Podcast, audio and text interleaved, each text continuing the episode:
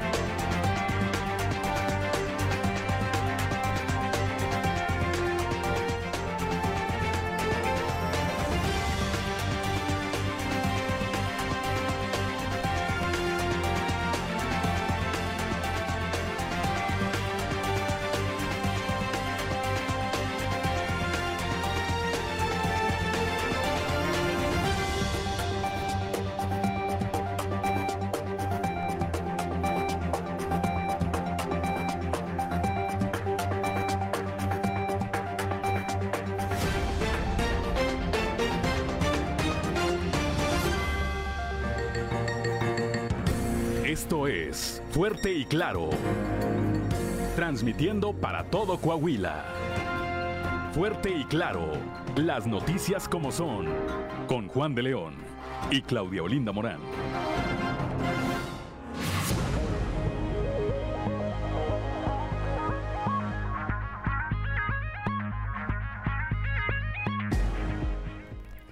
Son las 6 de la mañana, 6 de la mañana con 6 minutos. Muy buenos días.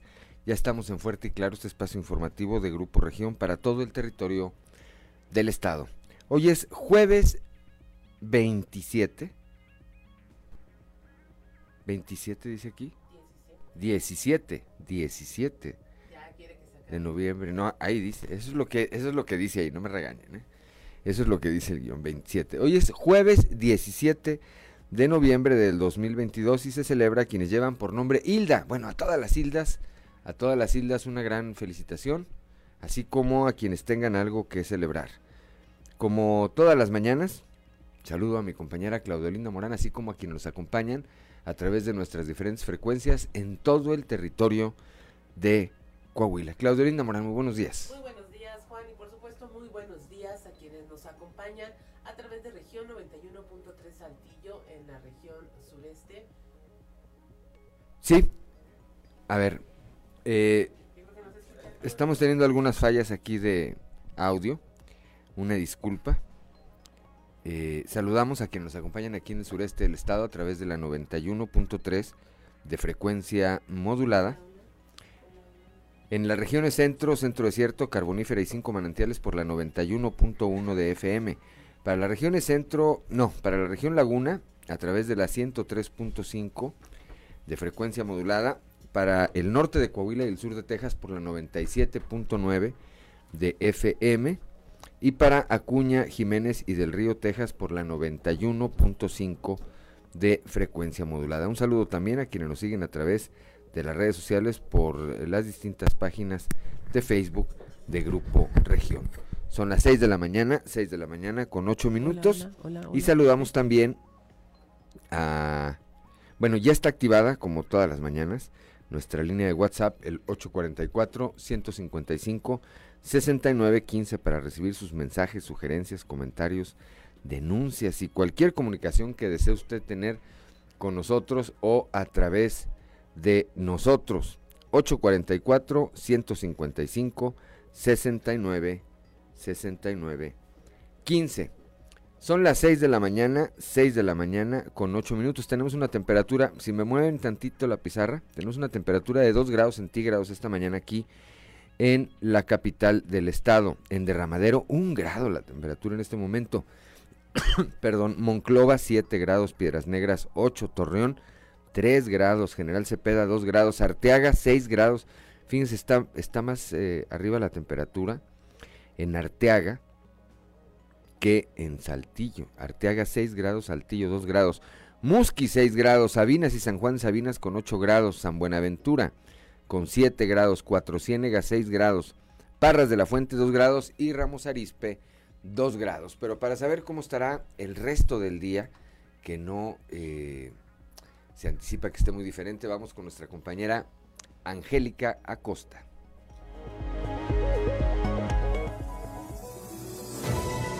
El pronóstico del tiempo con Angélica Acosta.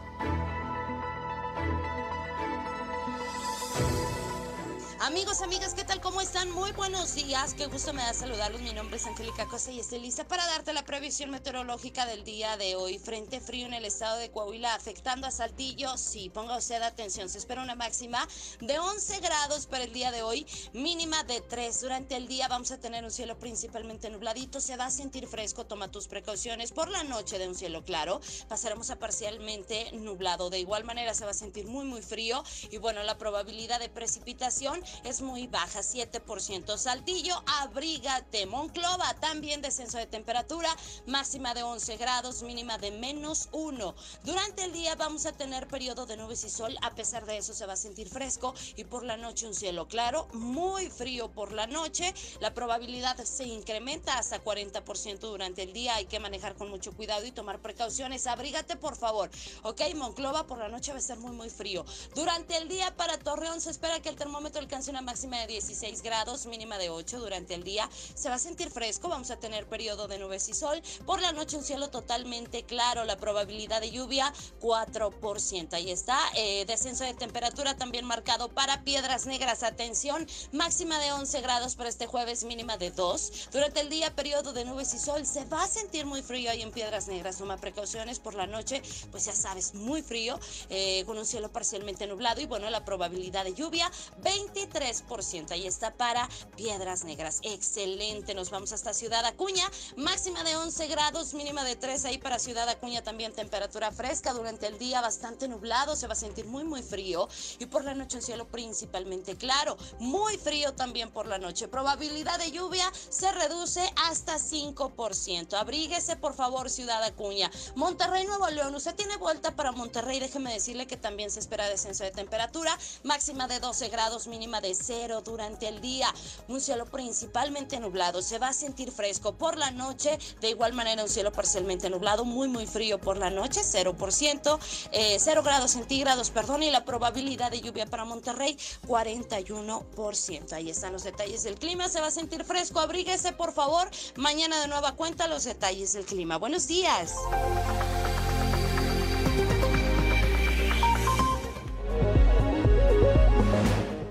Son las 6 de la mañana, 6 de la mañana con 12 minutos. Vamos rápidamente ahora con el padre Josué García y su cápsula Dios ama. Diócesis de Saltillo, presbítero Josué García. Dios ama. Continuamos con nuestras cápsulas eh, sobre los comentarios de las peticiones que nosotros hacemos en la oración del Padre Nuestro. Nos encontramos en esta petición en donde le decimos a Dios que se haga su voluntad tanto en la tierra como en el cielo. Y en la entrega anterior hablábamos de dos tipos de voluntades divinas, la voluntad antecedente y la voluntad consecuente. ¿A cuál de estas dos voluntades se refiere la petición del Padre Nuestro? Pues sin duda alguna a la primera, es decir, a la que podría no cumplirse. ¿Por qué? Pues porque pedimos que se cumpla la voluntad salvífica universal de Dios, es decir, todas las esperanzas que Él ha puesto en cada uno de nosotros para que se cumpla, se realice su plan de salvación en este mundo. Sin embargo, bueno, pues como es lógico, para poder conocer o para poder hacer más bien la voluntad divina, necesitamos primero conocerla. ¿De qué serviría conocer la voluntad de Dios si no la vamos a hacer? Por lo tanto, el conocimiento pero sobre todo también la práctica de la voluntad divina se complementan mutuamente. Bueno, pues debemos empezar por averiguar cuáles son esos planes que Dios tiene para cada uno de nosotros. Yo creo que muchos de nosotros hemos tenido contacto con personas que tienen la discapacidad auditiva, pero eso es algo físico. Existimos un sinfín de personas que podemos tener discapacidad auditiva selectiva, es decir, que solo escuchamos a los seres humanos y rara vez volteamos a tratar de escuchar la voluntad de Dios. Esto nos hace recordar el rito del bautismo. Antiguamente se marcaba con saliva el oído de la persona que era bautizada, recordando aquel pasaje de la Sagrada Escritura en donde Jesús realiza lo mismo con un sordo de nacimiento y en donde le dice efetá, es decir, ábrete. Que nuestros oídos se abran pues a esa voluntad que Dios tiene para cada uno de nosotros. Diócesis de Saltillo.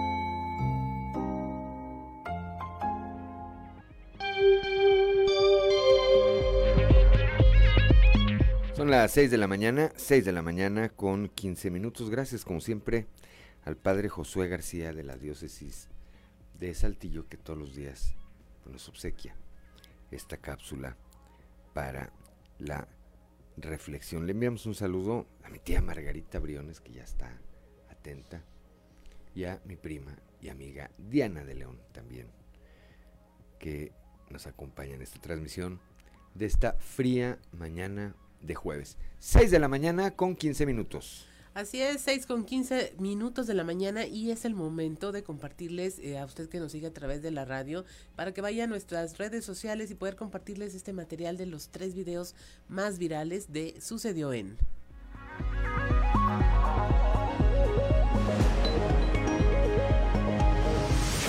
Esto es Sucedió en los tres videos más virales del momento.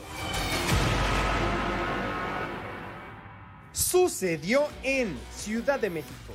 A través de redes sociales se hizo viral un video que muestra cómo una madre de familia arremete contra una profesora del colegio de bachilleres por reprobar a su hija. En las imágenes se observa como la señora, visiblemente molesta, propina un golpe a la maestra mientras sus alumnos rápidamente intervienen para protegerla. Uno de ellos, quien es el autor del video, también resultó golpeado cuando la mujer arremetió contra la docente. Finalmente, la señora, entre muchas malas palabras, afirma en el video que había humillado a su hija y que no sabía con quién se metía. Sucedió en Amatlán, Veracruz. Lo que era en teoría un simple partido de fútbol amateur se convirtió en instantes en una pelea campal. En el video, captado por uno de los asistentes al evento, se muestra cómo los jugadores y los padres de ellos se enfrascan en una pelea que involucró golpes y hasta botellazos de vidrio, pues muchos de los jugadores y padres aprovechan para beber durante el juego. Desafortunadamente, tres personas resultaron heridas por cortes en cabeza y cuello producto de los botellazos.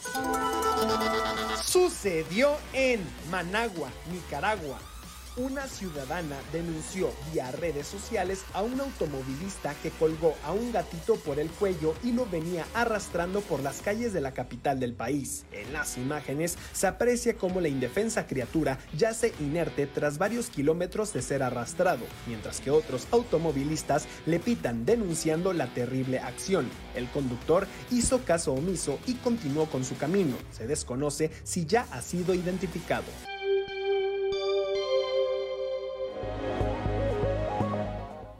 Son las 6 de la mañana, 6 de la mañana con 18 minutos. Vamos rápidamente a la información. El día de ayer se reunieron los dirigentes estatales del PRI, del PAN y del PRD. Rodrigo Fuentes Ávila, Elisa Maldonado y eh, Maritelma Guajardo. Se reunieron en un restaurante al norte de la ciudad y bueno pues todo apunta a que eh, avanza avanza la preparación de esta alianza electoral rumbo al 2023. Néstor González, nuestro compañero, ahí estuvo.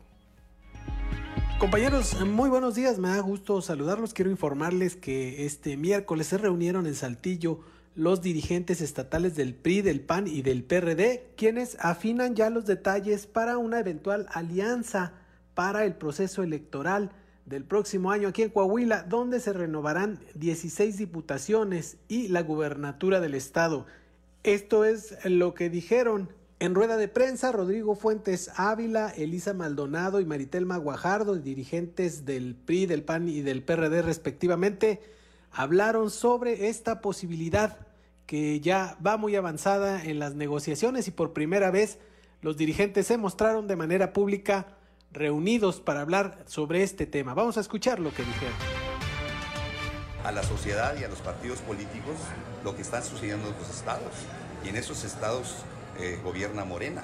Por eso es importante que a través de este frente que estamos construyendo, que va a ser un frente invencible, invencible, porque este frente se está construyendo con la sociedad y los partidos políticos que ya mencionamos, estamos sentados aquí en esta mesa, y que sobre la marcha se van a ir sumando más gentes y más organizaciones y más partidos políticos. Estamos en un punto en que tenemos que unir. Creo que la sociedad ahorita está muy dividida cada vez se lo está polarizando más este, pues, diferentes actores políticos y el chiste es que en Coahuila nos unamos más, ¿no? El que estemos de, de manera organizada y al final del día eso es para los ciudadanos. Ayer por la tarde estuvo mi presidente nacional, Jesús Zambrano Grijalva, con el cual tuvimos este, plática al respecto. Hablamos en la necesidad de fortalecer esta alianza en Coahuila, naturalmente que que se está viendo también esta alianza en el Estado de México. Pero aquí en Coahuila es muy importante porque queremos seguir manteniendo la seguridad del Estado. Queremos seguir manteniendo la tranquilidad, como bien lo decía Rigo. Estamos bien, pero queremos estar mejor. Regresamos con ustedes. Muy buenos días. Gracias, gracias a Néstor González. Son las 6 de la mañana, 6 de la mañana con 21 minutos. Una pausa, una pausa y regresamos.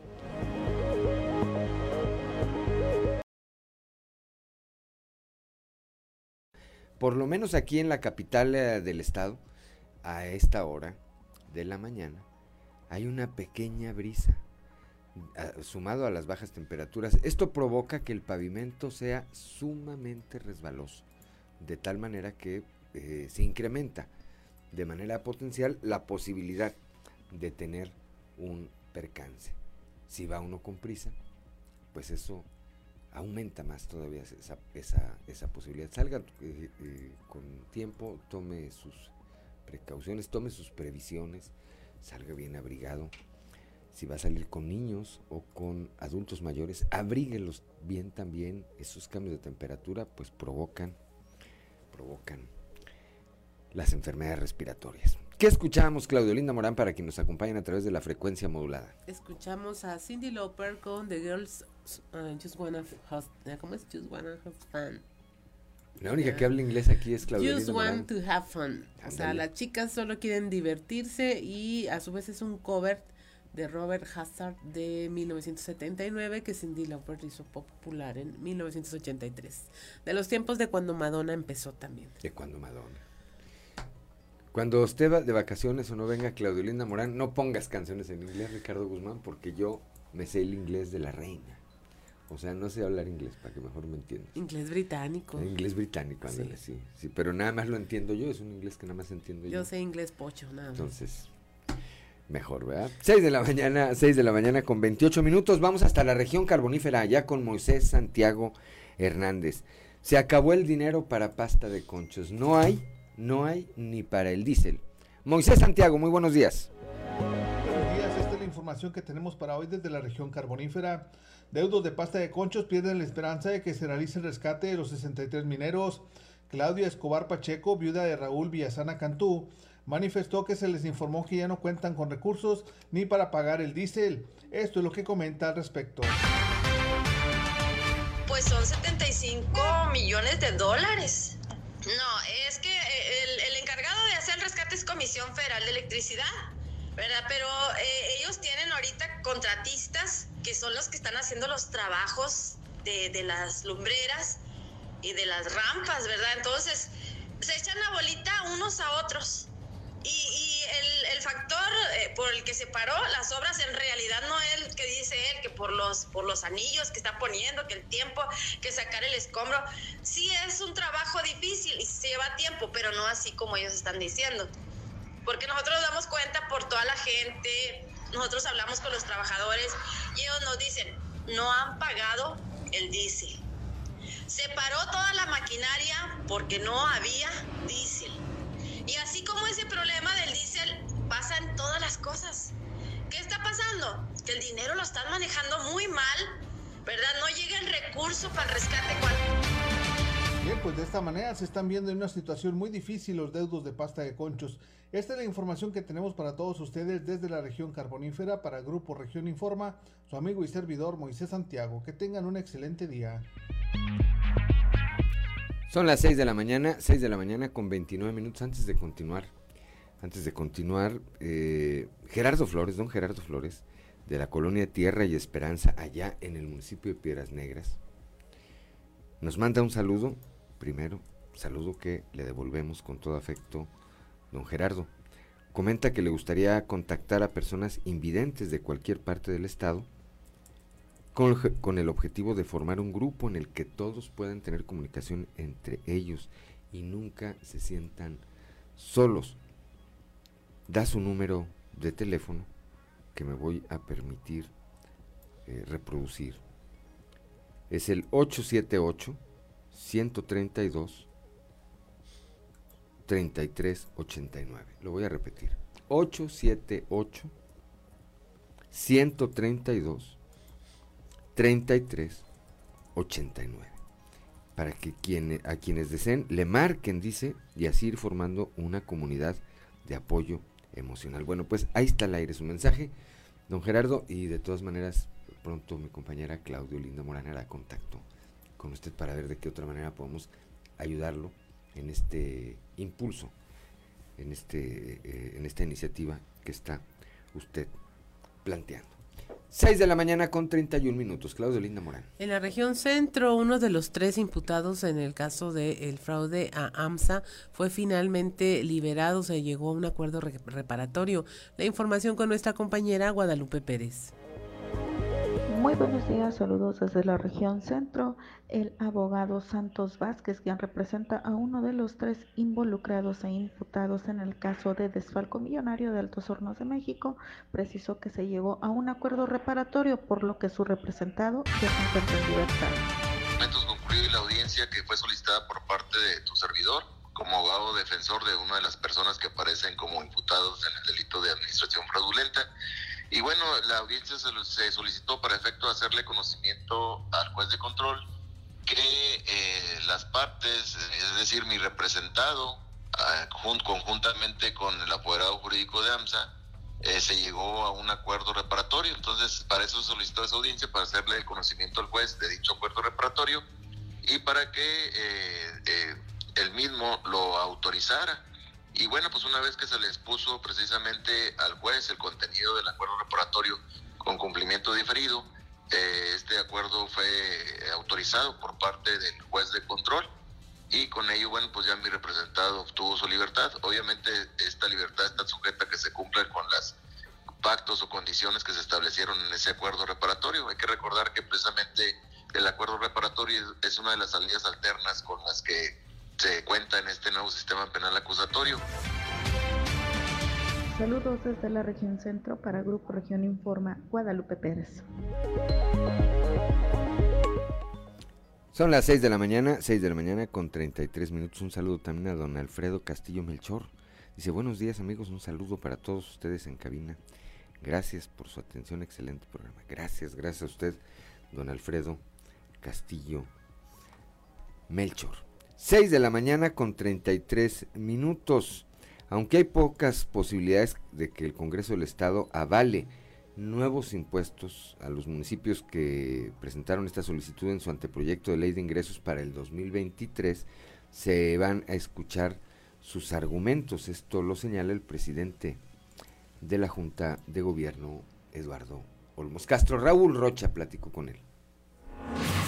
Buenos días compañeros, información para hoy. Aunque hay pocas posibilidades de que el Congreso del Estado avale nuevos impuestos a los municipios que los presentaron en su anteproyecto de ley de ingresos para el 2023, se les escucharán sus argumentos, dijo el presidente de la Junta de Gobierno, Eduardo Olmos. vamos a, ver, va- va- vamos a través de las comisiones de finanzas y de hacienda, este, vamos a darle la atención a los municipios para que puedan exponer, ¿verdad? Para que, para que exista un, un este, para que exista un, un, un- modelo en el que los municipios puedan ser atendidos y puedan ser escuchados. La primera disposición es de que no habrá nuevos impuestos, ¿verdad? Este, eso se ha estado platicando. Esta es una, una disposición que se acordó en este Congreso. Sin embargo, vamos a escuchar argumentaciones, ¿verdad? Vamos a, vamos a, a- a- a ver cuál es la argumentación que pudiera cambiar, hacer cambiar de opinión a los miembros de una comisión. Se me hace complicado, ¿verdad? Sin embargo, vamos a tratar de dar la atención para que todos este, quienes acudan a este Congreso puedan ser escuchados. Esta es la información para el día de hoy. Buen día. Son las 6 de la mañana con 35 minutos. En Ciudad Acuña se reportaron microsismos en varias zonas de la ciudad. No hubo eh, reportado, no se reportaron afectaciones a edificios. La información con nuestro compañero Ricardo Ramírez. Muy buenos días amigos de Fuerte y Claro para comentarles que a través del Sistema Sismológico Nacional se reportó un sismo de magnitud 5.3 grados en la escala de Richter en la parte sur del estado de Texas, ubicado a casi 400 kilómetros de Ciudad Acuña. Sin embargo, usuarios en redes sociales reportaron el movimiento telúrico principalmente en el fraccionamiento Altos de Santa Teresa y colonias en el sur poniente de Ciudad Acuña. Por el momento, no se han reportado afectaciones a edificios, aunque el epicentro de este sismo se reportó a 5 kilómetros de la comunidad de Pecos, en Texas, a las 15.32 horas de este miércoles 16 de noviembre. Usuarios en redes sociales reportaron el movimiento telúrico pasadas las 15.36 en gran parte de la ciudad. Los usuarios compartieron sus experiencias lo que podría considerarse como un hecho histórico en Ciudad Acuña, y es que sismos de gran magnitud no se han presentado en la región. En las publicaciones afirman haber sentido un ligero movimiento y observar cómo se movían algunos objetos en el interior de sus domicilios. Así lo relató la señora Hortensia, que mediante un mensaje de voz para Grupo Región nos contó su experiencia en el fraccionamiento Santa Teresa. Pues estoy súper asustada porque se sintió que tembló. Se sintió muy feo. En verdad sí estoy asustada. Aquí en Santa Teresa se sintió muy feo. En verdad sí sentí feo. Yo se estaba privando, moviendo aquí mis cosas en mi casa. Aquí en Santa Teresa. Aunque el movimiento duró apenas unos segundos, fue suficiente para que los habitantes de la zona lo percibieran. Por el momento, autoridades locales no han dado a conocer un pronunciamiento en torno a esta situación y aunque se ha reportado el movimiento por las diferentes partes de Ciudad Acuña, no se han expresado dificultades o daños en infraestructuras. Informó para Fuerte y Claro Ricardo Ramírez.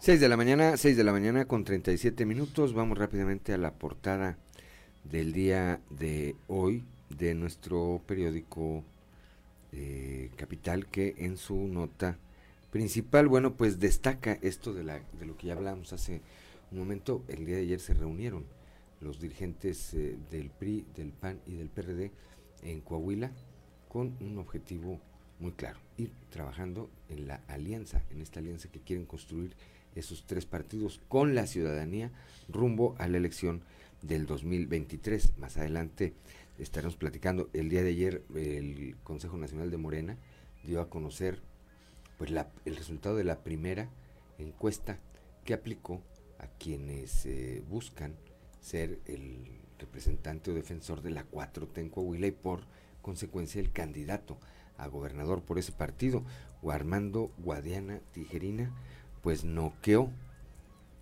noqueó a sus oponentes. Eh, Guadiana aparece con un 76.1% de reconocimiento ciudadano. Luis Fernando Salazar 53.2, Ricardo Mejía 45.9 eh, y Reyes Flores 21.8. Más adelante estaremos detallando esta, esta información. Al recibir la estrategia eh, estatal para la conservación y el uso sustentable de la biodiversidad y entregar los decretos para la creación de reservas naturales protegidas voluntarias, el gobernador Miguel Riquelme ratificó que trabajará conjuntamente con la sociedad para eh, continuar concretando resultados satisfactorios para la entidad.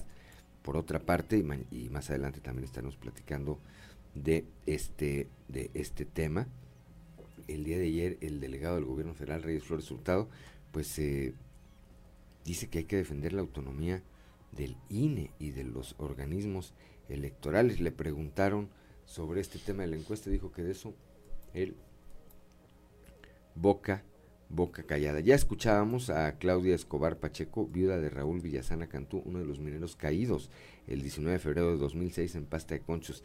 Dice que no hay dinero para el rescate, no hay ni para el diésel, vaya. Aquí en la capital del estado, el alcalde José María Fraustro afirmó que invertir en la juventud y la niñez como lo hace su administración y la del gobernador Miguel Riquelme es lo mejor que puede hacer una sociedad. Lo anterior al entregar apoyos escolares a 600 universitarios, evento en el que estuvo presente la presidenta honoraria del DIF municipal, la señora Beatriz Dávila.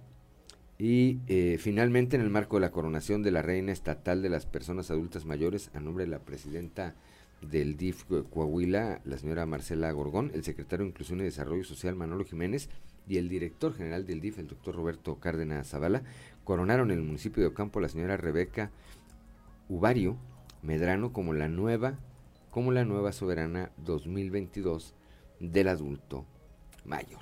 Son las 6 de la mañana, 6 de la mañana con 40 minutos. Vamos rápidamente a una pausa y regresamos.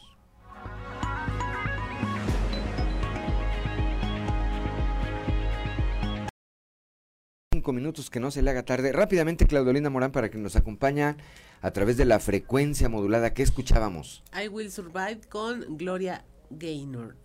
Con Gloria Gaynor. Sobreviviré. ¿De qué año es? 1978 y pues ha sido versionada por muchas, muchas más cantantes. De 1978. Bueno, son las 6 de la mañana, 6 de la mañana con 45 minutos y en este espacio de la entrevista tempranera, no mañanera, la mañanera es de aquel que les platiqué esta es la tempranera. Le aprecio mucho al ingeniero Jorge Dávila Flores, empresario, exdiputado federal, eh, que nos tome esta comunicación. A mí me interesa, además de saludarle como siempre, ingeniero, y agradecerle que nos haya tomado esta comunicación para platicar con el auditorio de todo el estado de Coahuila. Dada su experiencia, eh, ingeniero, eh, eh, como empresario y también como legislador federal, pues que nos diera una evaluación de cómo le fue a Coahuila en el presupuesto federal. Muy buenos días. Muy buenos días, eh, Juan. Gracias por invitarme a tu programa y un saludo a todo el auditorio de todas las regiones de Coahuila. Bienvenido como siempre. Ingeniero, a ver, le pongo un ejemplo entre muchos otros que seguramente traerá usted en la mente. Para proyectos carreteros, para infraestructura carretera, el presupuesto federal para Coahuila el próximo año salió en ceros. ¿Cómo nos fue en lo demás, ingeniero? Pues mira, desgraciadamente mal. Creo, para empezar, que Coahuila aporta más de lo que recibe de la federación.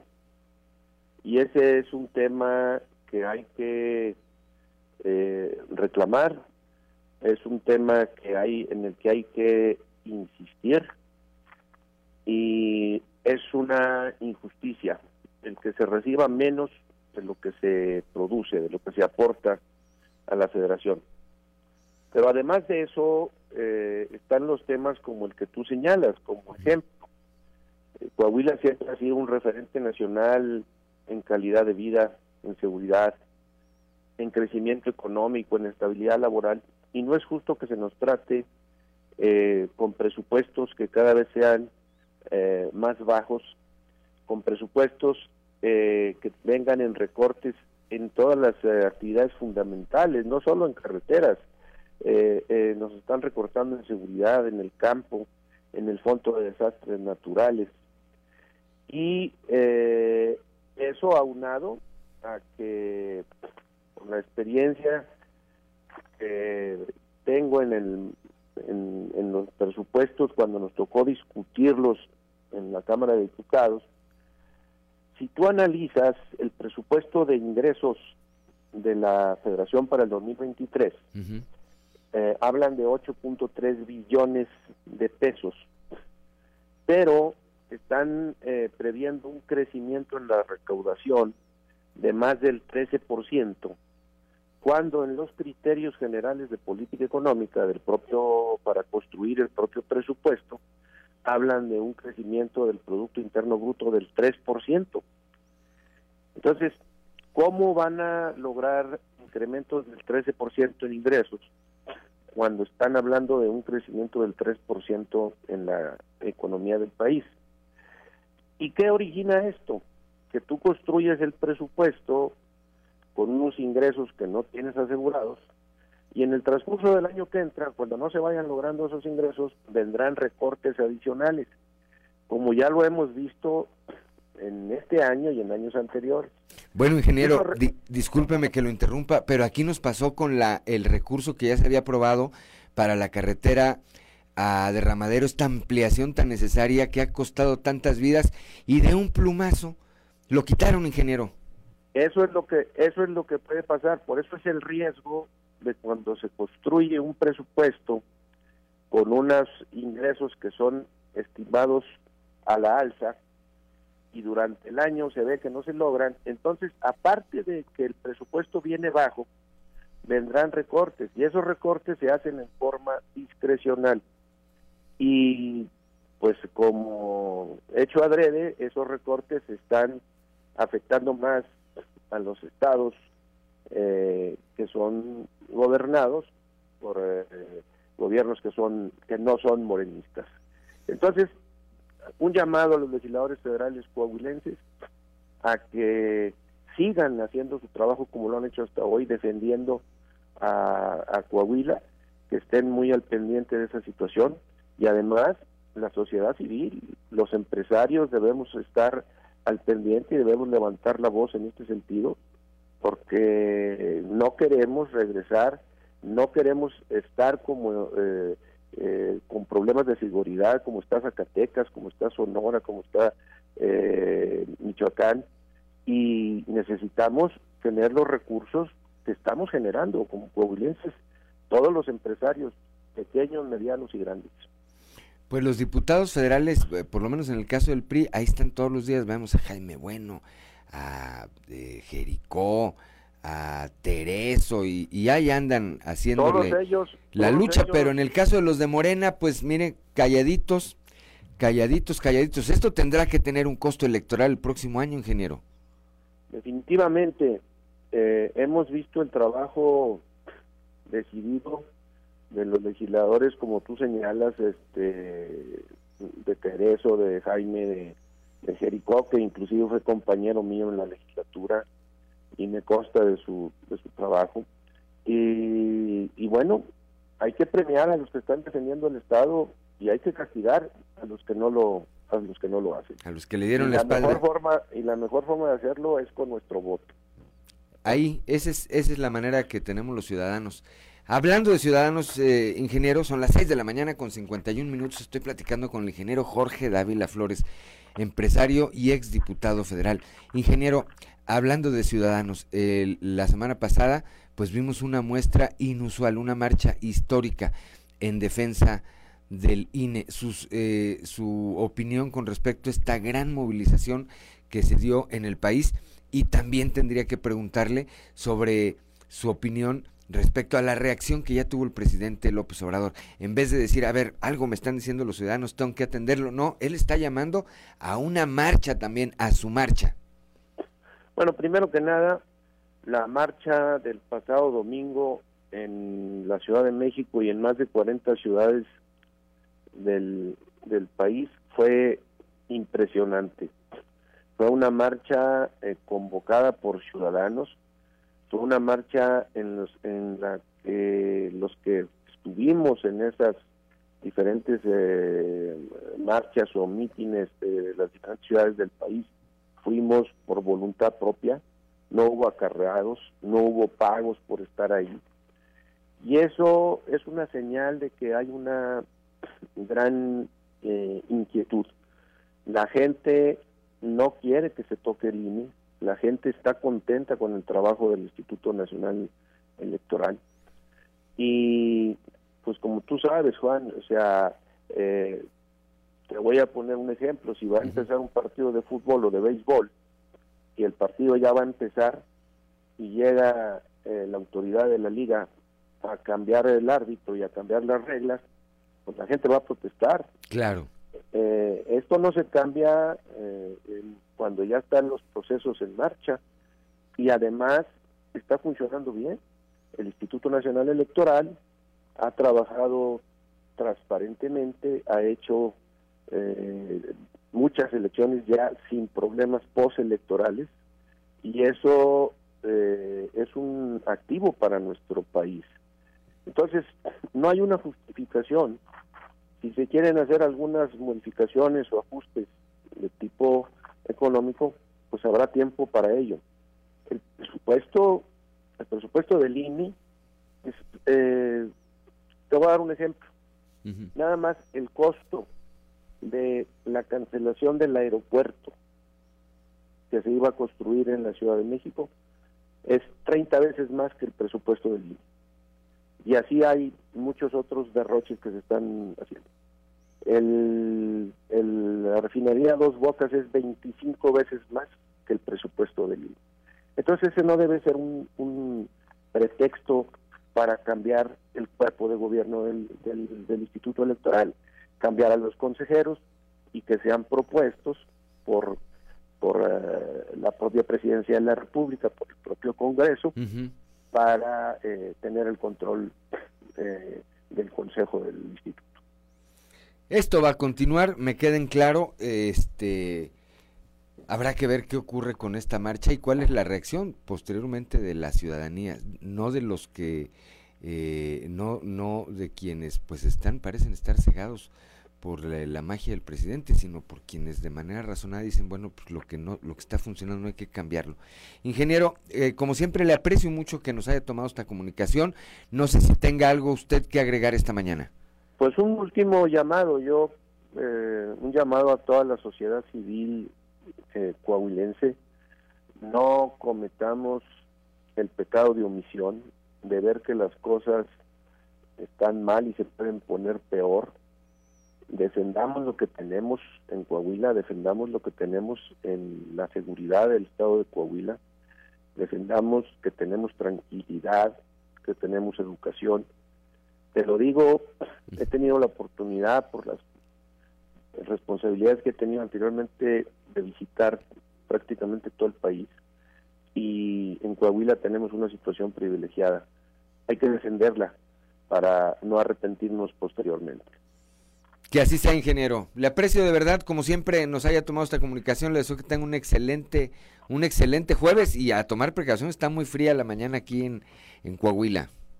Así es, Juan. Buenos días y muchas gracias. Muy buenos días. Son las 6 de la mañana, 6 de la mañana con 56 minutos. Es el ingeniero Jorge Dávila Flores, exdiputado federal, empresario de mucho tiempo, presidente de una eh, cantidad de organismos relacionados con el área del comercio, ¿verdad?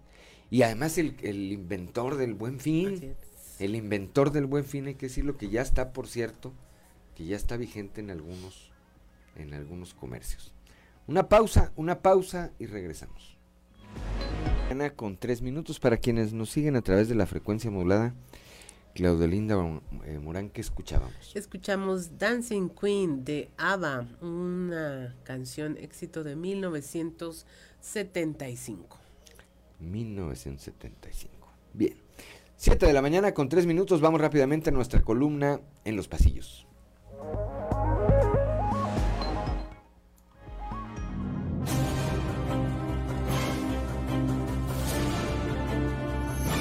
Y en el cartón de hoy, la aplanadora, que nos muestra al PRI, al PAN y al PRD construyendo en conjunto una enorme aplanadora electoral.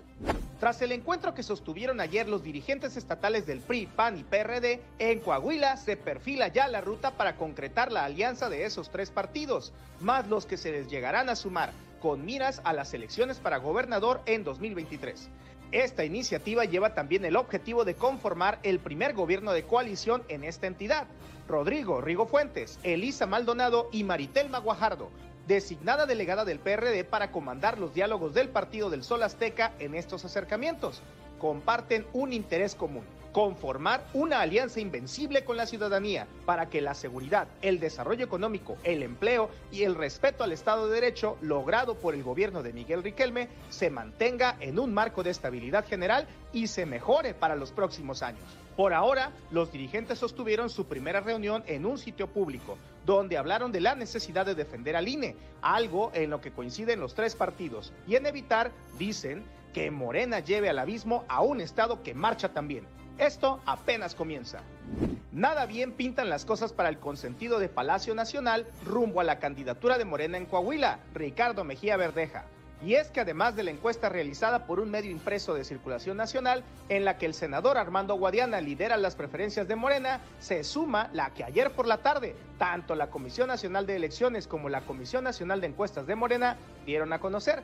En esta se revelan los resultados de la encuesta de reconocimiento que midió fuerzas entre los cuatro aspirantes a organizar la defensa de la 4T en Coahuila, es decir, la candidatura el año próximo. Lo que el boletín no dice es que en este primer round Mejía Verdeja sufrió nocaut contundente.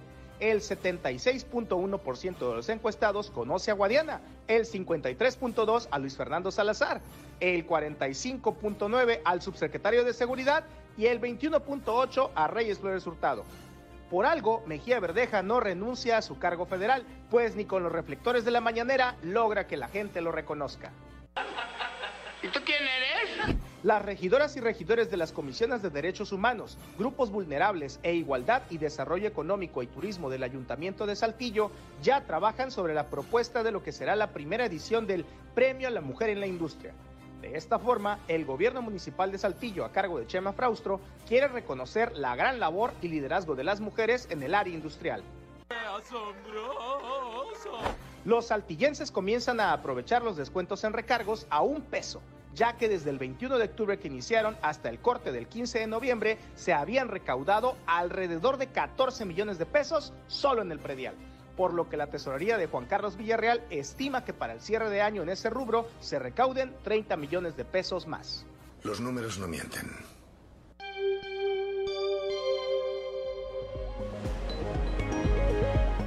Son las 7 de la mañana, 7 de la mañana con 6 minutos. Vamos ahora a un resumen de la información nacional. Caen 24 estados en su nivel de progreso social de 2020 a 2021. 24 de las 32 entidades de México tuvieron caídas en su índice de progreso social, un indicador que mide aspectos como la capacidad de las personas para satisfacer necesidades básicas, el acceso a la información, salud o medio ambiente de calidad y oportunidades de desarrollo educativo. La organización México ¿Cómo vamos? advierte que los cinco estados con las mayores caídas fueron del centro y sur del país, en Campeche, Hidalgo, Oaxaca, Puebla y Veracruz. Sin embargo, el progreso social mejoró en siete entidades de diferentes regiones como Zacatecas, Aguascalientes, la Ciudad de México, San Luis Potosí, Tlaxcala, Tabasco y Chihuahua. En tanto, Coahuila se quedó con el mismo puntaje, que obtuvo en el 2020. Muere otra mujer más por meningitis. En Durango, una mujer de 27 años de edad falleció a causa de meningitis aséptica, una enfermedad que inflama los tejidos que cubren el cerebro y la médula espinal. Es el sexto deceso por esta causa. Se calcula que hay entre 200 y 300 personas que podrían estar en riesgo de este padecimiento, pues fueron sometidos a cirugía en las clínicas privadas donde hasta ahora se han reportado la afectación de 49 pacientes. La mayoría de las afectadas son mujeres que eh, de mayo a la fecha dieron a, la, a luz en hospitales privados de este estado. Asesinan a cuatro taqueros, eran empleados de una taquería en Salamanca, Guanajuato. Eh, fallecieron luego de un ataque armado al negocio. Dos hombres murieron en en el, lugar y dos más al ser trasladados al hospital. El ataque ocurrió durante la madrugada cuando personas armadas llegaron al puesto de tacos de los trabajadores. La agresión fue frente a otros clientes y los hombres armados huyeron del lugar. Cancelan disculpa a víctimas de feminicidio un día antes y sin dar explicaciones. La Fiscalía del Estado de México canceló la disculpa pública que brindaría a cuatro familiares de víctimas de feminicidio. La disculpa se acordó luego del informe Juicio a la Justicia, misma que documentó que las investigaciones sobre feminicidios en el Estado de México y que tienen, tienen previo un proceso de desaparición de la persona son deficientes porque se pierden evidencias, no se investiga lo suficiente y no se aplica la perspectiva de género. Ejecutan a un hombre en Sonora y quedan tres menores lesionadas. Esto ocurrió en las calles de Cajeme, Sonora, y durante los hechos resultaron heridas tres menores de edad por las esquirlas de bala. En la zona quedaron marcados al menos 20 casquillos. Y finalmente, en el Valle de Chalco descubren bodega con medicinas falsas. Las autoridades desmantelaron una bodega donde alteraban productos y falsificaban empaques, etiquetas, códigos y claves sanitarias. Ahí fueron decomisados más de 16 mil medicamentos y se detuvo a seis personas, una de ellas menor de edad. Y hasta aquí la información nacional. Gracias a Claudelinda Morán. Son las 7 de la mañana, 7 de la mañana con 10 minutos. Vamos hasta Cuña con mi compañera Laura Estrada. Inclusión, inclusión perdón, en edificios públicos requiere más que rampas de acceso. Laura, muy buenos días. ¿Qué tal amigos de Fuerte y Claro? Los saluda Laura Estrada desde Ciudad Acuña para informarles que se requiere más que rampas para discapacitados en los edificios públicos porque hay diversos tipos de discapacidad como la visual y la auditiva, señaló Alma Jiménez Leiva, coordinadora del lector óptico en Acuña.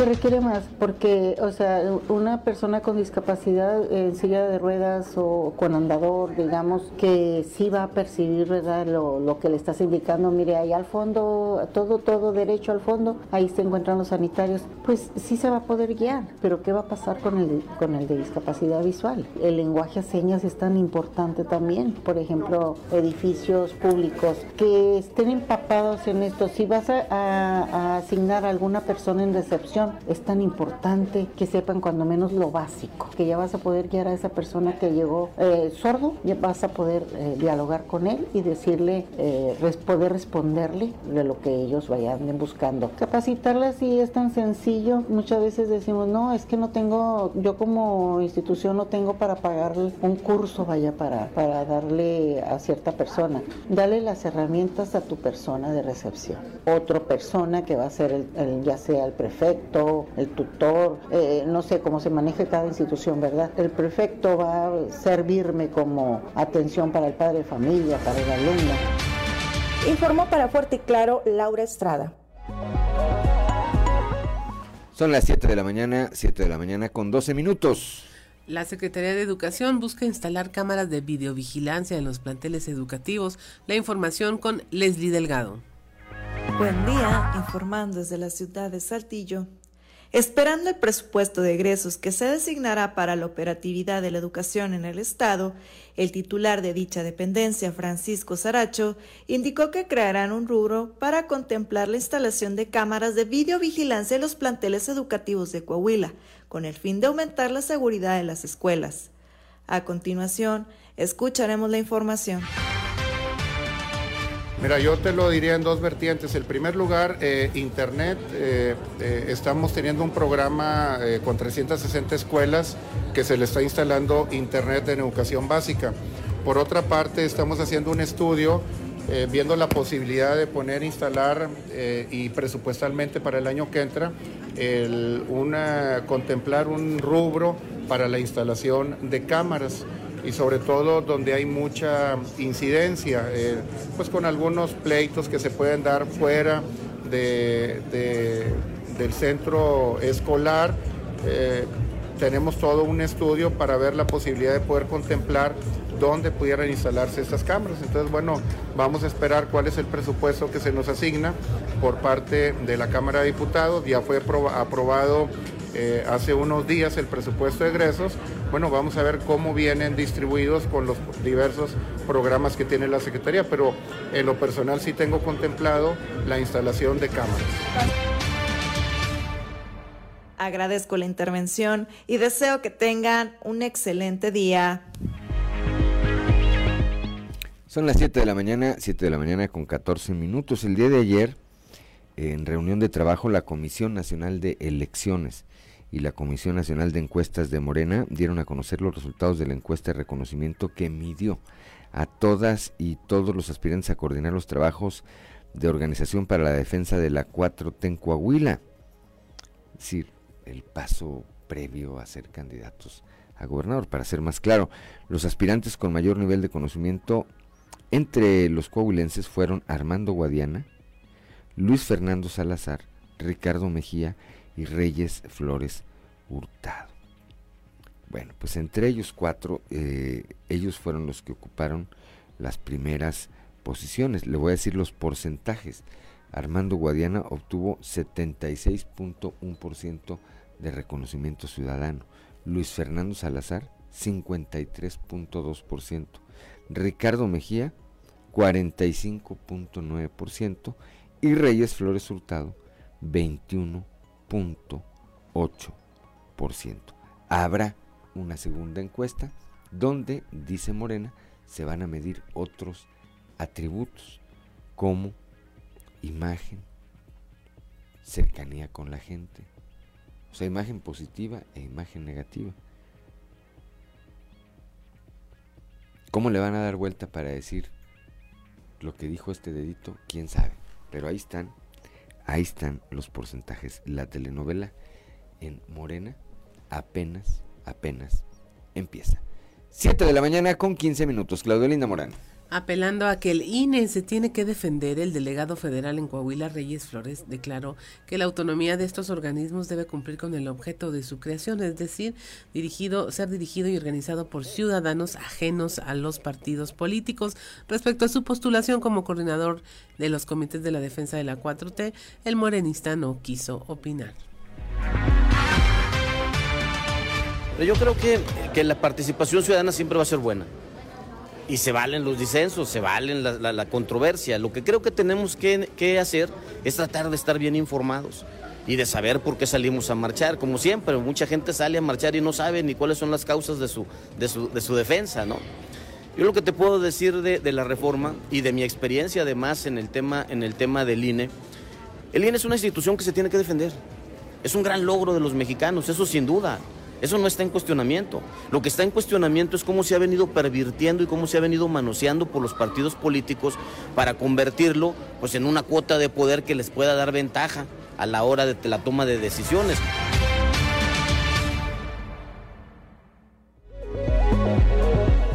Siete de la mañana con 17 minutos. Fíjense después de cuántos años se vino dando cuenta Reyes Flores, como que de repente Dios lo iluminó lo que había venido ocurriendo siempre, que él siempre había avalado, y le pasa lo mismo que a Luis Fernando Salazar. Lo que siempre avalaron, lo que siempre permitieron, lo que siempre impulsaron, ahora dicen, son los iluminados de la 4T, así como caídos del cielo. 7 de la mañana con 17 minutos. Claudio Linda Morán.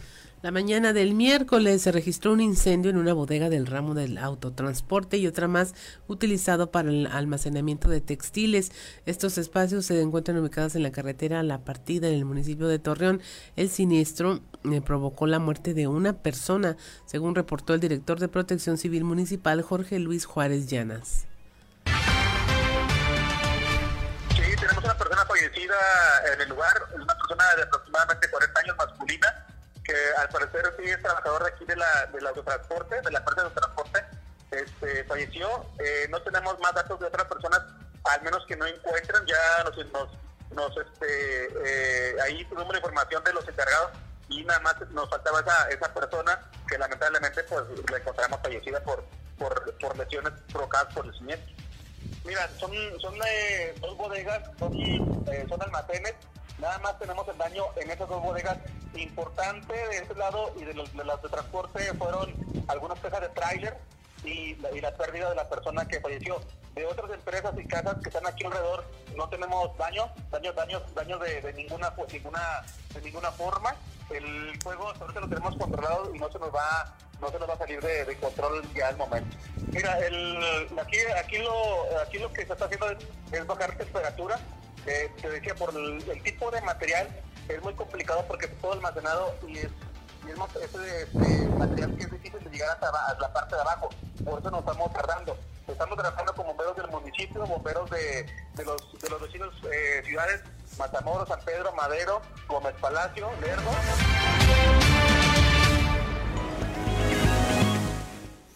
Son las 7 de la mañana, 7 de la mañana con 19 minutos. Adrián N., implicado en el incendio del predio conocido como La Pinalosa en la Sierra de Arteaga, que consumió miles de hectáreas de bosques, busca un arreglo económico para resarcir el daño. Las autoridades estiman que los daños podrían ser por al menos 250 millones de pesos. Escuchemos lo que dice al respecto Javier Rodríguez Mendoza, titular de la Procuraduría de Protección al Ambiente del Estado. Este procurador al que le construyeron unas escaleras en la Sierra Zapalina, mí se dio cuenta cuando ya se las habían terminado.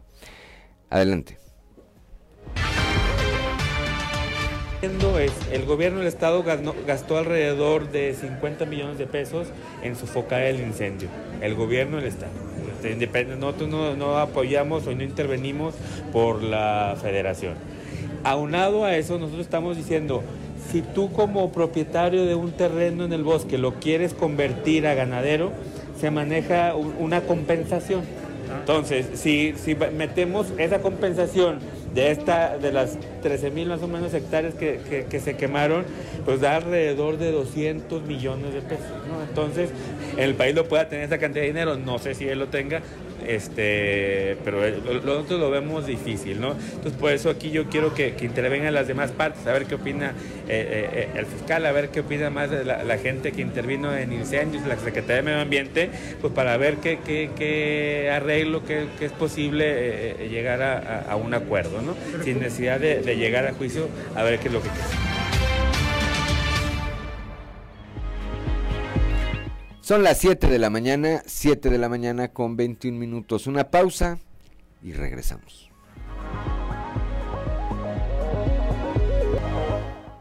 Son las 7 de la mañana, 7 de la mañana con 27 minutos. Rápidamente, Claudelinda Morán para que nos acompañen a través de la frecuencia modulada que escuchábamos. Escuchamos a Cher con Believe, un éxito de 1998 y eh, fue la primera en usar el autotune. El autotune.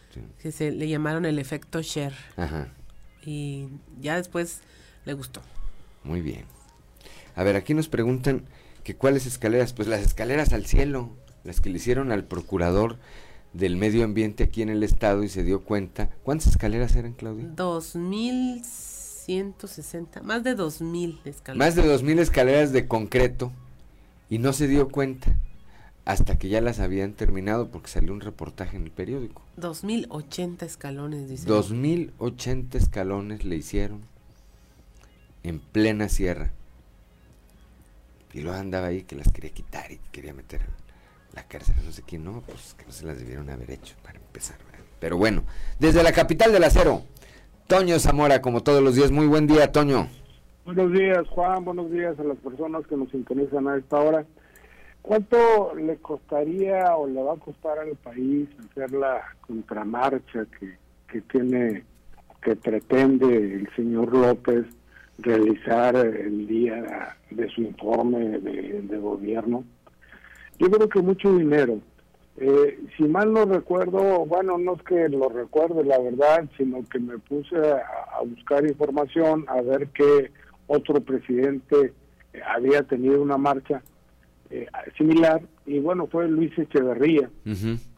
Hace muchos, muchos años, y, y- pero muy diferente a la que pretende hacer Andrés Manuel, porque Andrés Manuel lo que quiere es llevar gente de todo el país, acarrear gente de todo el país, darle de comer a toda esa gente que, que, que llegaría a, esa marcha, y, y también Juan, pues este, eh, ¿qué, qué puedes hacer para, para, para, que eso no ocurra? No, pues yo creo que pues si tiene la lana, toda la lana de nuestros impuestos, pues bien puede hacer lo que guste y mande el señor, pero yo creo que la credibil- credibilidad de, de los mexicanos pues ya no es tan tan este tan grande como como la tenía todavía hace uno o dos o, antes de, de entrar a gobernar Juan. Claro, evidentemente ya no tiene el mismo capital político ni el mismo bono democrático con el que llegó a la presidencia de la República. La de mejor demostración, Toño, fue esta marcha ciudadana del pasado domingo. Y él, eh, cuando cualquier otro estadista, si fuera el estadista, cualquier otro presidente atendería esa muestra ciudadana eh, eh, corrigiendo el rumbo, no, lo que él hace, fiel a su estilo, es decir, ahora va, ahora va la mía, ¿no? Sí, ahora va la mía y yo lo voy a, yo, yo sí voy a cargar y voy a llevar mucho más gente. En fin, pronto veremos en, los municipios de, de, Monclova, de Torreón, de, Piedras Negras, de, Sabinas, a, los presidentes de los comités directivos estatales del PAN, Elisa Maldonado, a Maritelma Guajardo, a, Rodrigo Fuentes Ávila, pues ¿por qué? ¿Qué van a venir a? Pues van a venir a que los vea la gente y a decir que están buscando la manera de que se dé el encuentro entre los tres partidos para tener un candidato de unidad. Aunque eso aquí lo hemos dicho, Juan, que se arregló en Torreón hace algunos meses. Entonces, este, con la dirigencia nacional del PAN, Maritelma no hay bronca, como quiera la regla, y el primer priista de Coahuila. Entonces, pues, pero está bien que se vengan a, a que el pueblo los vea, a que se den su bañito de pueblo, así como lo hicieron ayer ahí los compadres de la avenida Luis Donaldo Colosio, Juan. Así es, así es. Este, pues bueno, estaremos, estaremos eh, atentos a ver qué pasa en esta, en esta contramarcha, mi querido Toño, y vamos a platicar seguramente de eso. Claro que sí. Hasta mañana. Un abrazo como siempre. 7 de la mañana con 32 minutos, Claudelina Morán. En unos momentos más estaremos platicando con Yanko Abundi sobre esto del buen fin y eh, lo que decía don Antonio Zamora, la contramarcha. Ese es un tema interesante porque pues como que no le gustó al presidente. Yo creo que es la mejor forma de asumir que sí tuvo poder esta marcha ciudadana. sí, que pues le dolió. Totalmente. Muy claro. Sí, si no, pues no hace nada. Muy claro. Pero bueno, 7 de la mañana, son las 7 de la mañana con 32 minutos, como todos los jueves, desde la capital de los temblores, nuestro amigo Yanko Abundis, que nos enseña a saber gastar. Yanko, muy buenos días. ¿Qué tal, Juan? Buenos días, ¿cómo estás? Bien, muy bien, con el gusto de saludarte. Igualmente, gracias. Después de algunas semanas. Muy bien, señor, pues qué gusto reencontrarte nuevamente, Juan. aquí estamos, Yanko. Gracias a Dios. Oye, Juan, pues ya este fin de semana para mucha gente es significativo porque empieza el fútbol, ¿no? Y al mismo tiempo, como bendición del cielo, pues también viene un fin de semana comercial en donde tenemos 12 años de escuchar que son las mejores ofertas de la vida y que vas a encontrarte ahí sorpresas inimaginables, etcétera, etcétera. Hay que recordar, Juan, que esto es una pálida, muy pálida y burda copia. Ustedes lo tienen más o menos cerca, el territorio norteamericano, y lo que tiene que ver con el Viernes Negro. ¿sí? Sí. En donde yo nunca he ido a un Viernes Negro, pero sé perfectamente bien que las ofertas son ofertas, pero ofertas mega ofertas. Ofertas de veras. ¿Sí? Y no sé, algún producto que cuesta 180, 200, 300 dólares, te lo consigues en 15 o en 20. ¿sí? Eso es de la vida real. Sí. La gente la gente lo sabe. Muchos tenemos parientes allá. Entonces, así funciona.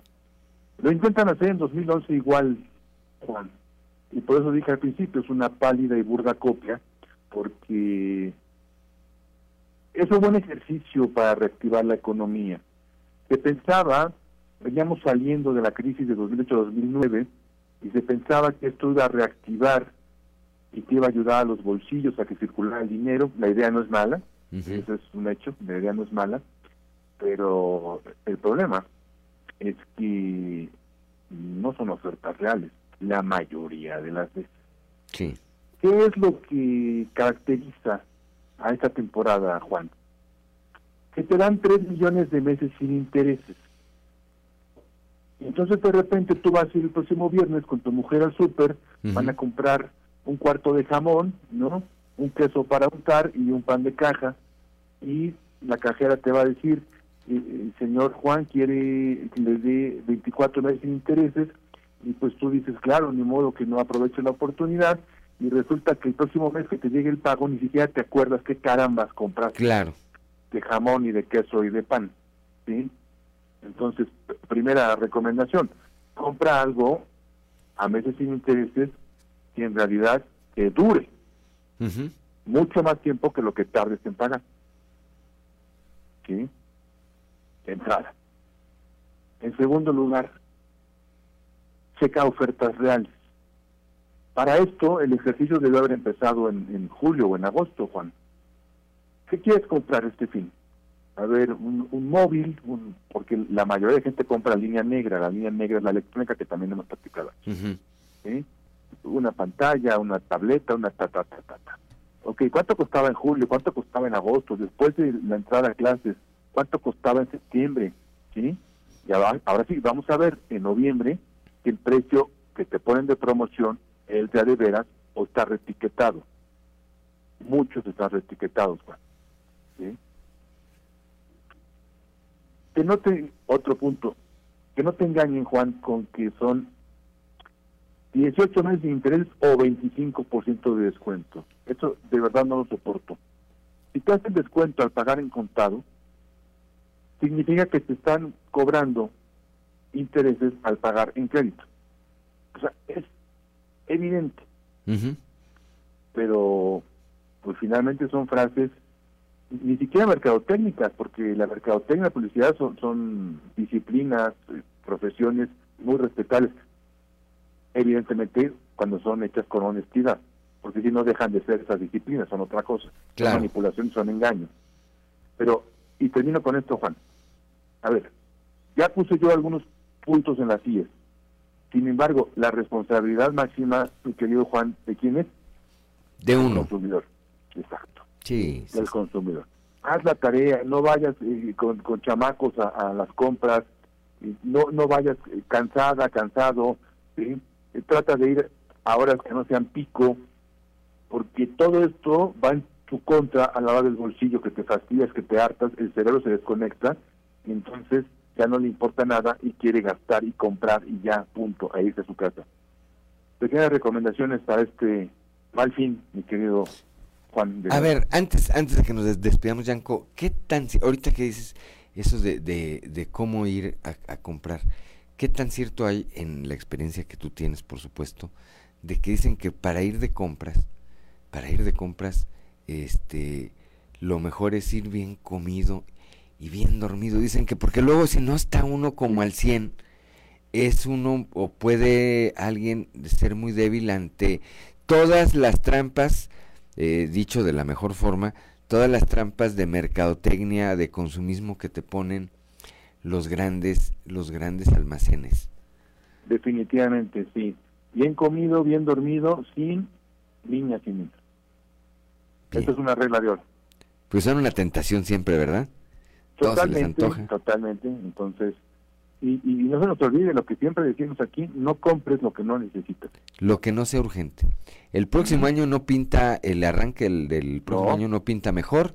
Pues el llamado, Yanko, de nueva cuenta, ah, cuidemos. Ya viene en unos días, que serán unas eh, dos, tres semanas, el tema de los aguinaldos. Quienes eh, reciban aguinaldo, cuídenlo. Cada peso que se gasten es un peso que seguramente nos va a hacer falta en el arranque de año, ¿verdad?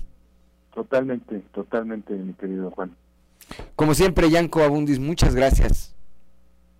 Te mando un fuerte abrazo. Buen fin de semana. Excelente jueves. Igualmente. Son las 7 de la mañana, 7 de la mañana con 39 minutos. Qué importante, me parece, eh, consejos. Y esto es porque ya están por todos lados. Ve ahorita las ofertas del buen fin. Algunas seguramente serán reales. Y algunas, pues me parece que forman parte de esto a lo que se refería eh, Yanko, pues que no son, no están apegadas a la realidad, pero ¿quién se va a acordar cuando tú ves ahorita una pantalla? Por poner un ejemplo. Que te la ponen, te dicen de 10 mil a 6 mil. Pues ¿quién se va a acordar si efectivamente costaba 10 mil? Y, y luego vienen todos estos capítulos que vemos año con año, donde etiquetan mal, ¿verdad? Donde etiquetan mal y le ponen un precio irrisorio. 40 pesos la pantalla. Y ahí traes a la señora, ¿verdad? Que no suelta la pantalla ni la etiqueta, ni al supervisor, ni al policía, ni a nadie, ¿verdad? Ni los 40 pesos. Bueno, prepárense para el circo del buen fin. 7 de la mañana, 7 de la mañana con 40 minutos. Una pausa y regresamos. Para quienes nos acompañan a través de la FM, tenemos la descripción de la canción. ¿O sigue Así siendo es. un misterio? La canta Dido. Dido. La canción se llama Thank You. Thank you. Pero parece la del bebito Fiu Fiu, Ricardo Guzmán. ¿Sí tiene que ver o no? Ah, que es la original, Es la del bebito. Del bebito Fiu Fiu. Que luego se hizo tan famosa por otras cosas, ¿verdad? Bueno, Sí, suena, sí tenía el... Sí. Mira, tengo buen oído después de todo. muy bien. 7 de la mañana, son las 7 de la mañana con 46 minutos. Continuamos con la información. Esta mañana el gobernador Miguel Riquelme, el día de ayer, eh, dijo que es un error gravísimo que se pretenda generar división entre la población cuando lo que se requiere es que los ciudadanos estemos unidos para lograr objetivos comunes.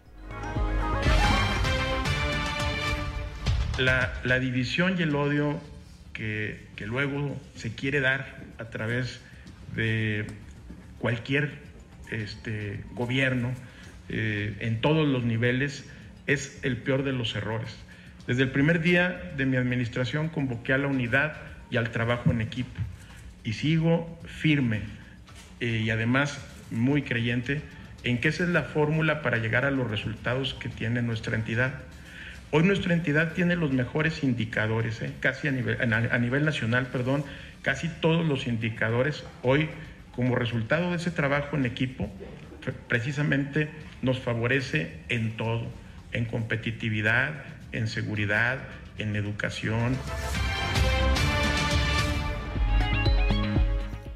Son las 7 de la mañana, 7 de la mañana con 47 minutos. Para soportar los rezagos que tienen sumado a la inflación que se vive, los hoteleros de la entidad van a aumentar sus tarifas un 15% a partir del próximo año. Esto lo anticipó el vicepresidente de la Asociación de Hoteles y Moteles de Coahuila, Héctor Horacio Dávila. Nos juntamos en Cuatro Ciénegas para ver los eventos y acordamos en todos que vamos a subir un 15% de tarifa el próximo año. Ya la OCB ya había incursionado esto, ya había tenido una reunión con todos los hoteleros aquí en la región sureste de Coahuila. Y bueno, nosotros estamos haciendo lo propio, pero para todo el estado. Entonces, sí, ya no aguantan los hoteles, ya dicen, ya libérennos, dicen, bueno, ustedes si quieren ya empezar a cobrar desde el periodo de diciembre, que es una temporada baja, y ya cuando es en enero, pues ya entramos con nuevos precios. Realmente esto se viene ya, eh, ahora sí, todos en conjunto a subir un 15% de, en las tarifas hoteleras. Y bueno, eso también va a incrementar lo que es el impuesto sobre hospedaje y también se va a reflejar en lo que es el pago hacia él.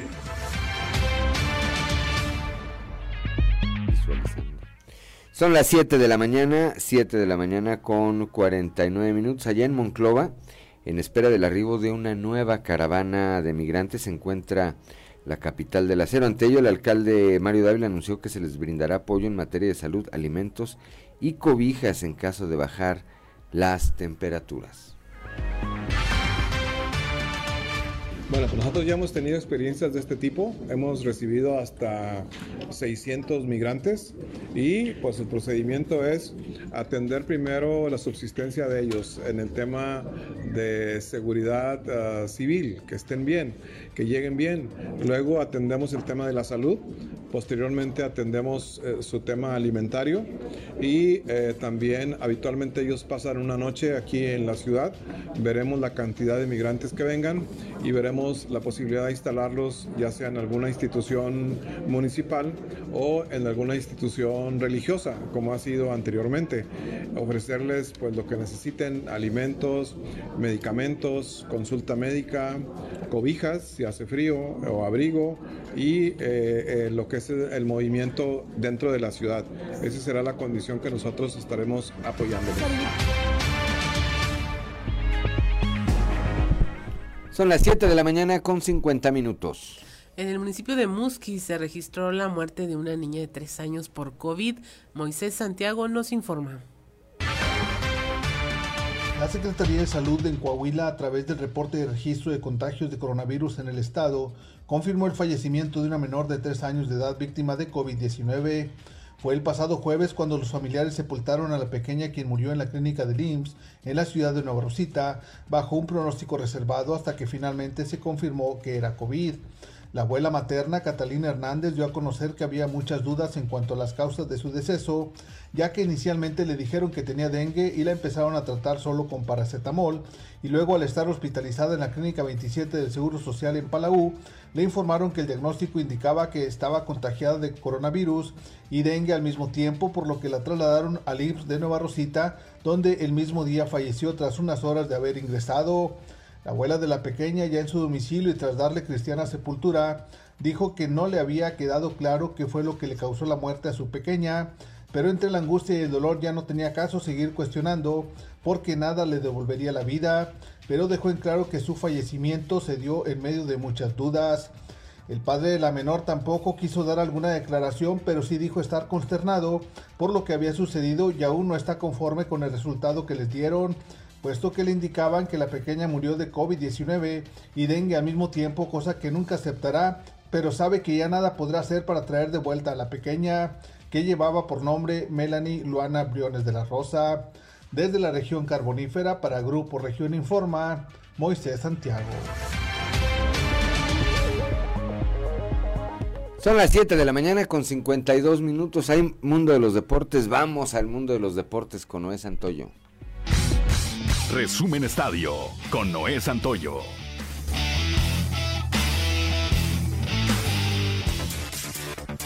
A menos de una semana que arranque la Copa del Mundo de Qatar 2022, la selección mexicana sigue sin encontrar buenos resultados. Ahora perdió dos goles por uno con Suecia en su último juego de preparación antes de viajar a Medio Oriente. México empezó perdiendo el partido y si bien logró sobreponerse al marcador adverso con gol de Alexis Vega, sobre el final del partido un nuevo error defensivo los hizo caer en su último examen. El Tri mostró mejoría en este juego con respecto a lo mostrado en la pasada fecha FIFA, pero el Tata Martino debe deberá trabajar extra con los delanteros, pues si bien ya volvió a jugar Raúl Jiménez, se vio sin ritmo de juego y Henry Martín ni siquiera pudo tocar el balón más de tres veces en el primer tiempo. A través de Michael Arriola, presidente de la Liga MX, se dio a conocer el calendario para el clausura 2023, el cual iniciará el 6 de enero en Aguascalientes con el duelo entre Necaxa y Atlético San Luis, mientras que la campaña estará finalizando el 28 de mayo, cuando se dispute el título. A lo largo del torneo se que solo habrá una jornada doble debido a la fecha FIFA de marzo. El resto de la jornada tendrá partidos interesantes. Mazatlán enfrentará a León, América Querétaro, Atlas Toluca, Monterrey contra Chivas, Pumas Juárez, Santos Laguna contra Tigres, Cholos Cruz Azul y Pachuca Puebla. Tigres inició una nueva era en el banquillo el día de ayer, luego de que hicieron oficial la llegada de Diego Coca como su nuevo director técnico, el cual ocupa el lugar que dejó hace algunos días Miguel Herrera. El club felino publicó un video en redes sociales para confirmar la llegada del argentino, quien dice en la grabación, nos vemos en el volcán, incomparables. El derecho dominicano Sandy Alcántara se convirtió en el primer integrante de la franquicia de los Marlins de Miami que conquista el premio Cy de la Liga Nacional. Anunció ayer la Asociación de Escritores de Béisbol de América. Lo ganó de forma unánime. Alcántara superó al zurdo mexicano Julio Urias de los Dodgers de Los Ángeles y el estadounidense Max Friend de los Bravos de Atlanta para ser el tercer pitcher de República Dominicana y el primero desde el 2005 que recibe la distinción. De igual manera, el lanzador estadounidense Justin Verlander acrecentó su gran expediente para el Salón de la Fama, ganando el tercer premio Sayón de su carrera en la Liga Americana. Rally de tres carreras en la tercera y quinta entrada, dieron al triunfo de los aceleros de Monclova nueve carreras sobre cuatro ante los algodoneros de Unión Laguna, en un juego más de la temporada 2022 de la Liga Invernal Mexicana, celebrado la noche de ayer en el Estadio de la Revolución. Resumen Estadio con Noé Santoyo.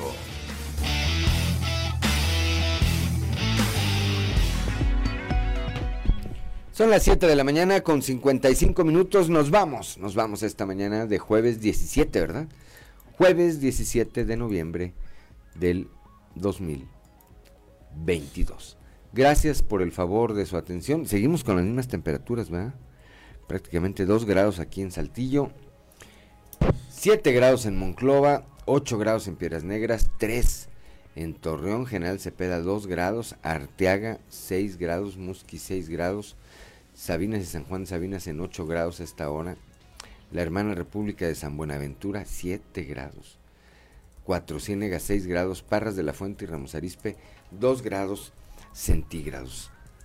Salga con tiempo si tiene algún, eh, si tiene la necesidad de salir salga con tiempo, salga bien abrigado, abrigue a sus adultos mayores, abrigue, abrigue a sus hijos menores. Lo esperamos, eh, bueno, le agradezco como siempre a Ricardo Guzmán en la producción, que ya se va de vacaciones, ya se anda planeando, ya viene todos los días con maleta. Todos los días viene con maleta, lente oscuro y bermudas. Es que se, se va de vacaciones. Dice que cuántos días le corresponden. Le dije, pues como nunca se ha ido de vacaciones, tendrías que venir como en dos años, le digo. aquí anda Ricardo, como siempre, Ricardo Guzmán, gracias en la producción. A Ricardo López en los controles. A Claudio Linda Morán, mi compañera, eh, por su acompañamiento. Siempre, ya también está planeando vacaciones. Ya oyó a Ricardo Guzmán, ya anda preguntando los lentes oscuros, las bermudas y demás, ¿verdad? También. A Ociel Reyes, y Cristian Rodríguez, Cristian Rodríguez y Reyes, que hacen posible la transmisión de este espacio a través de las redes sociales, pero sobre todo gracias a usted que nos distingue con el favor de su atención. Lo esperamos el día de mañana a partir de las 6 y hasta las 8 de la mañana aquí, aquí en Fuerte y Claro, y claro un espacio informativo de Grupo Región bajo la dirección general de David Aguillón Rosales. Yo soy Juan de León y le deseo que tenga usted el mejor de los días.